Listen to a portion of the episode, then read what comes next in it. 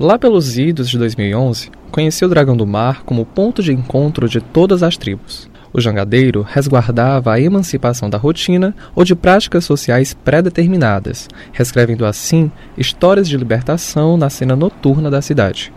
No entanto, como diz aquele velho clichê de paquera, a noite é uma criança, e como tal, muda com o tempo. Com aquele local não tinha como ser diferente. No começo, eu ia ao dragão para ser tocado, para trocar amor. Lá, a atmosfera era de liberdade. Eu podia ser quem eu quisesse sem me preocupar.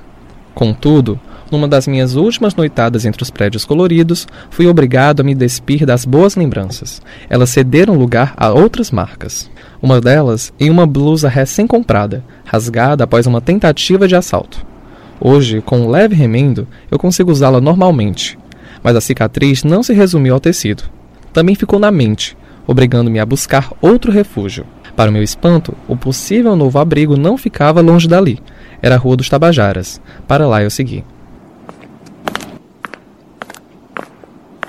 Minhas lembranças de lá não eram muito agradáveis, uma vez que eu detestava não ter colunas e escadas para me apoiar ou até me esconder dos olhares curiosos. Trocar arquibancada da Praça Verde pela mureta do Estoril não parecia um bom negócio. Tudo ocorria a céu aberto mas dar uma chance àquele local foi melhor do que eu esperava. Percebi que eu não estava sozinho. Soube de casos parecidos. Havia também outros nômades. Reencontrei rostos, desejos e alegrias antes perdidos ao vagar pela rua de paralelepípedos, que apesar do desmantelo, ainda serve de tapete para um trânsito incessante. E mais do que isso, passei a nutrir afeto por aquele lugar. Se antes eu rumava ao dragão em grupo, hoje a união vem ao longo dos passeios. Se a clareira da Praça Verde me separava dos demais, os tabajaras estreitam laços. A rua tem o poder de agregar. A começar pelas caixas de som dispostas pelos ambulantes, as quais ampliam a sonoridade da via, que vai do funk ao forró de uma esquina a outra. Pequenas cordialidades criam vínculos efêmeros, renovados a cada novo encontro. Abraçar com entusiasmo a senhorinha que vende bebida não parece inatural. Atravessar a mansão secretaria para ver as ondas da praia também não. É como estar em casa, mas sem portões, paredes ou conforto. E claro, tendo de se preocupar com possíveis disputas. Quem disse que a rua é lugar para pedestre? Que é permitido vender bebida em frente a um bar? Que a rua, para além dos empreendimentos, pode divertir?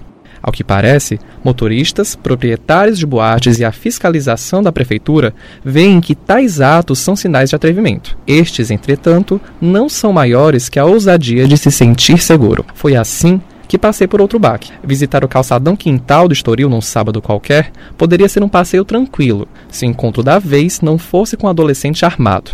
Em um instante, o chão sumiu, as pernas tremeram e eu corri, pensando em sumir dali. Mas aonde eu iria? Percebi naquele momento que eu não poderia fugir outra vez. O abalo pesa na lembrança, porém a pluralidade de experiências tem o seu valor. Desvencilhar-me de tudo novamente seria um esforço. Valeria a pena? Demoraria um pouco a achar outra aldeia de corpos dançantes e risos ébrios, a enxergar a variedade cultural e os rostos conhecidos na vizinhança da madrugada. Resolvi permanecer e seguir a vida de pessoa noturna ali mesmo. Assim, continuo usufruindo de doses de boemia, mas com gozes de resistência. Porque hoje é necessário se embebedar de coragem. Marcelo Monteiro, para a Rádio Verdes Mares.